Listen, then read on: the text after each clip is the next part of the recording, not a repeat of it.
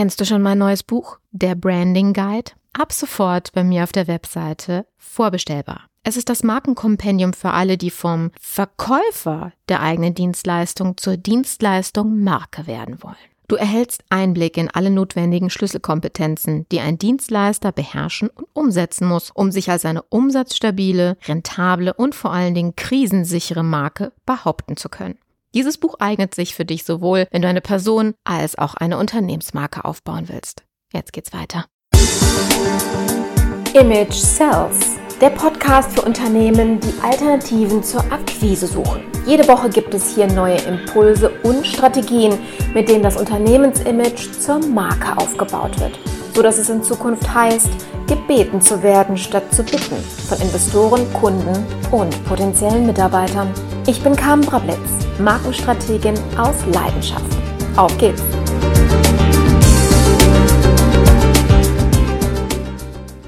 Hat man dir jemals erklärt, warum du Testimonials oder Referenzen auf deiner Webseite aufführen solltest? Der psychologische Trick nennt sich soziale Bewährtheit oder Social Proof.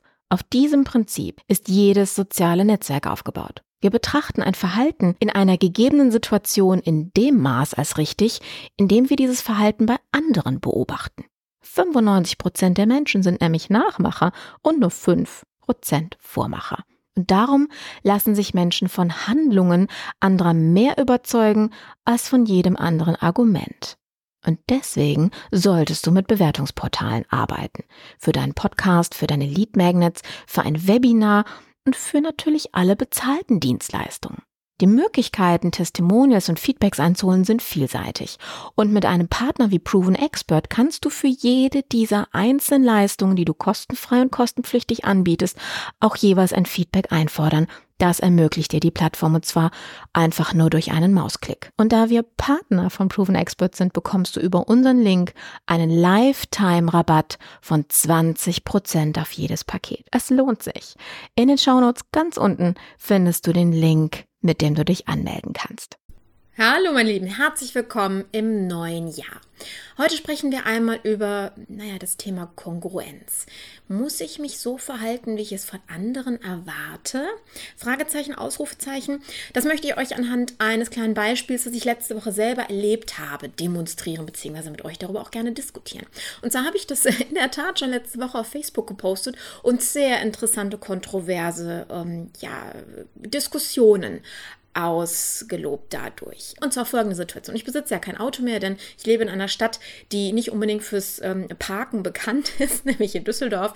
Also stand ich mit meinen Einkäufen an der Bushaltestelle und wartete auf meinen Bus und beobachtete folgende Situation. Ein Falschparker wurde entdeckt von einem städtischen ähm, Beamten, der sein städtisches Fahrzeug abstellte, um die Straßenseite zu wechseln und innerhalb der zwölf Minuten, die ich auf den Bus wartete und immer noch nicht fertig war, als wir wegfuhren, dieses Auto fotografierte und äh, den ganzen Fall aufnahm, um dementsprechend eine Anzeige vorzubereiten. Alles in dieser Situation ist noch nicht verwerflich, ärgerlich für viele, die diese Situation kennen, jedoch Alltag. Das, was allerdings ein Punkt war, wo ich gesagt habe, da müsste man mal drüber reden, ist, wo er selber geparkt hat. Und zwar hat er das städtische Fahrzeug auf der Straße geparkt. Und zwar direkt an der Mündung, wo im Endeffekt Autos nur ähm, wieder oder um ihn herum kommen, wenn sie auf die gegenüberliegende Fahrspur wechseln und somit insgesamt während der Raschauer an einem Samstag ein, ja, ein Verkehrschaos anzettelten. Ja, also man merkte, es wurde gehobt, es wurden, ähm, die, die Gemüter regten sich auf. Und da habe ich mir die Frage gestellt, und die möchte ich euch jetzt weitergeben. Ist es in Ordnung, wenn ich in dem Fall als städtischer Mitarbeiter eine rechtswidrige, rechtswidrigen Fall aufkläre, indem ich in dem Fall ein Knöllchen schreibe, mich in diesem Moment aber exakt so verhalte, wie ich es bei anderen als rechtswidrig empfinden oder bewerten würde. Im Grunde genommen ähm, würden jetzt viele sagen und haben auch bei Facebook gesagt, ja, weil das ist ja in Ordnung. Der, der darf das von Gesetz wegen schon, dass er sich egal wohin stellt. Das ist aber nicht der Punkt an der Geschichte. Der Punkt an der Geschichte ist, dass wir als Mitarbeiter, als ähm, egal ob von, von einer Stadt, von einem Unternehmen, ähm, von einem Fußballverein, da kommen wir nämlich gleich noch zu, immer auch eine Botschafterrolle haben und das, wofür wir stehen, natürlich auch selber als Vorbildfunktion vorleben sollten.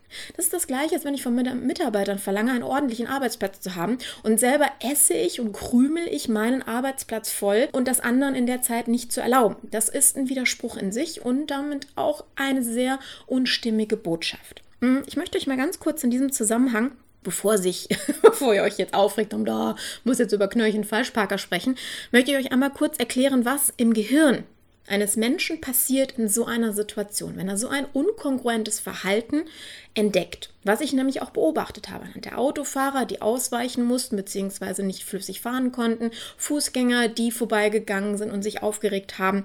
Ähm, wir können ähm, unsere Emotionen gar nicht wirklich unterdrücken in diesem Fall, denn wenn wir uns angegriffen, beleidigt oder verletzt fühlen, was in diesen Momenten nämlich ist, denn wir fühlen uns oder Menschen fühlen sich in diesem Moment unfair behandelt, denn sie sehen einen Sachverhalt, sprich derjenige verletzt die Regeln, die er selber bei anderen anprangert. Und damit wird automatisch in unserem Gehirn ein Areal, der sogenannte Mandelkern, aktiviert, heißt auch Amygdala. Und diese zwingt uns durch Ausschüttung von Stresshormonen in kritischen Situationen dazu, zu reagieren. Und zwar mit Angriff, zurückschlagen, fliehen oder sogar uns totzustellen. Das wohl eher im, im Tierreich. Äh, wahrscheinlich, wenn wir wirklich in einem Kampf sind, jetzt nicht unbedingt eine Situation, aber damit ihr mal wisst, wofür diese ähm, Stresshormonausschüttung oder wozu sie führen kann. Das Problem dabei ist, ist die Amygdala erst einmal aktiviert, schalten sich alle anderen Gehirnzentren ab ähm, wie etwa das Großgehirn, das uns andernfalls zu rationalem und überlegtem Denken und Handeln verhelfen könnte. Das bedeutet, dass so eine Situation also unweigerlich dazu führt, dass wir Aggressionen bei anderen auslösen.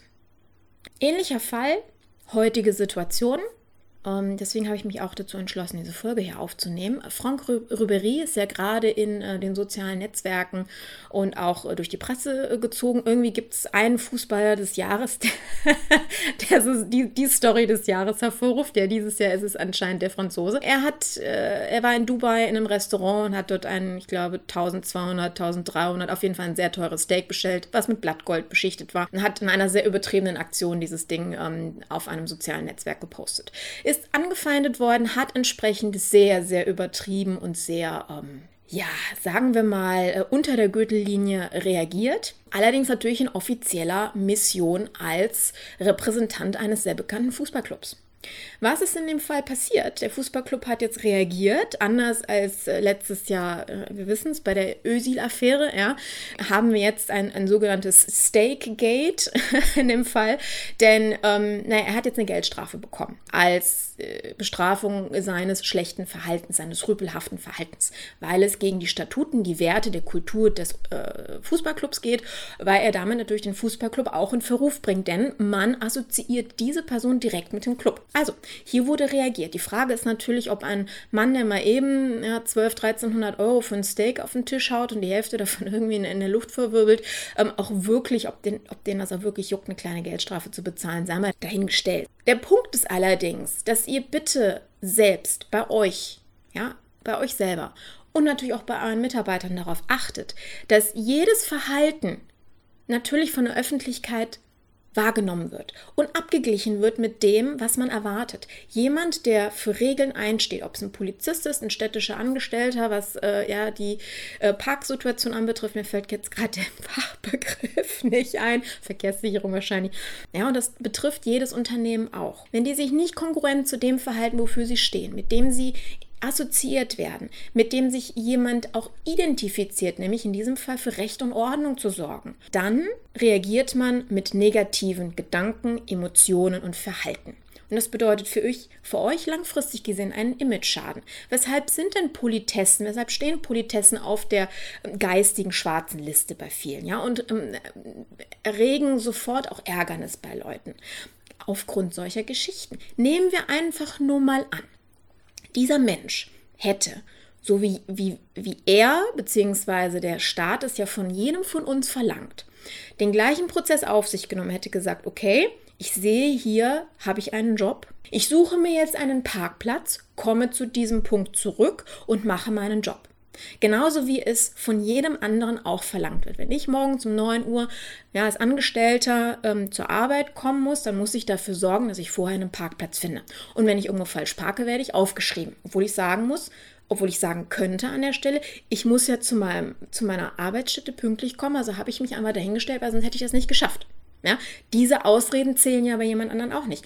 Diese Ausrede hat er allerdings auch genommen, sondern ich habe mich eben dahingestellt, um meinen Job zu machen.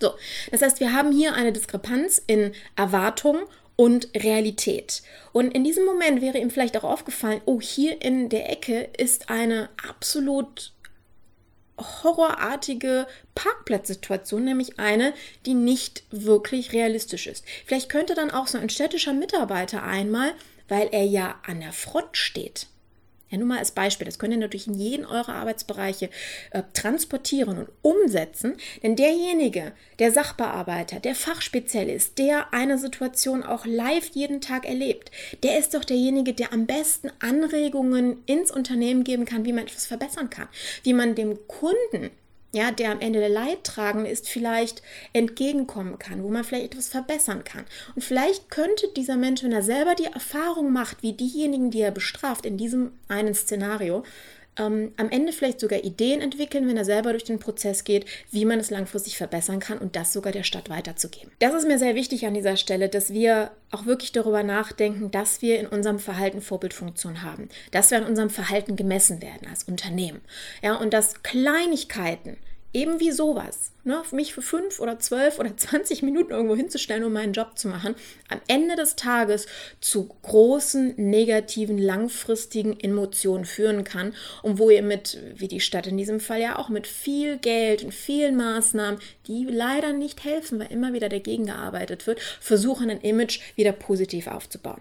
Und damit das gar nicht erst passiert, nehmt euch selbst zur Brust, beobachtet euer Verhalten, hinterfragt es kritisch und macht auch, ja, erstellt auch wirklich einen Verhaltenskodex für euch und eure Mitarbeiter. Und ähm, legt den nicht einfach noch auf den Tisch oder stellt dieses PDF irgendwo bei euch ins Intranet, sondern schult eure Mitarbeiter, trainiert sie, geht auch wirklich hands-on mit denen in solche Situationen rein. Nehmt, gebt denen einen, einen erfahrenen ähm, Mitarbeiter an die Hand oder euch selber als Führungskraft, als äh, Unternehmer an der Stelle und beobachtet so eine Situation und analysiert, wie man sie verbessern kann, damit ein Mitarbeiter Mitarbeiter am Ende des Tages auch nicht zu einem negativen, unbewusst negativen Botschafter eures Unternehmens wird und damit jegliche Marketingaktivität auf der anderen Seite zunichte macht, weil die Realität einfach eine ganz andere ist. So, in dem Sinne, mein Appell an euch ist klar und ähm, ja, startet dann dieses Jahr doch einfach mal mit dem Bewusstsein, wie euer Verhalten mit dem zusammenpasst, wie ihr gerne erlebt werden möchtet.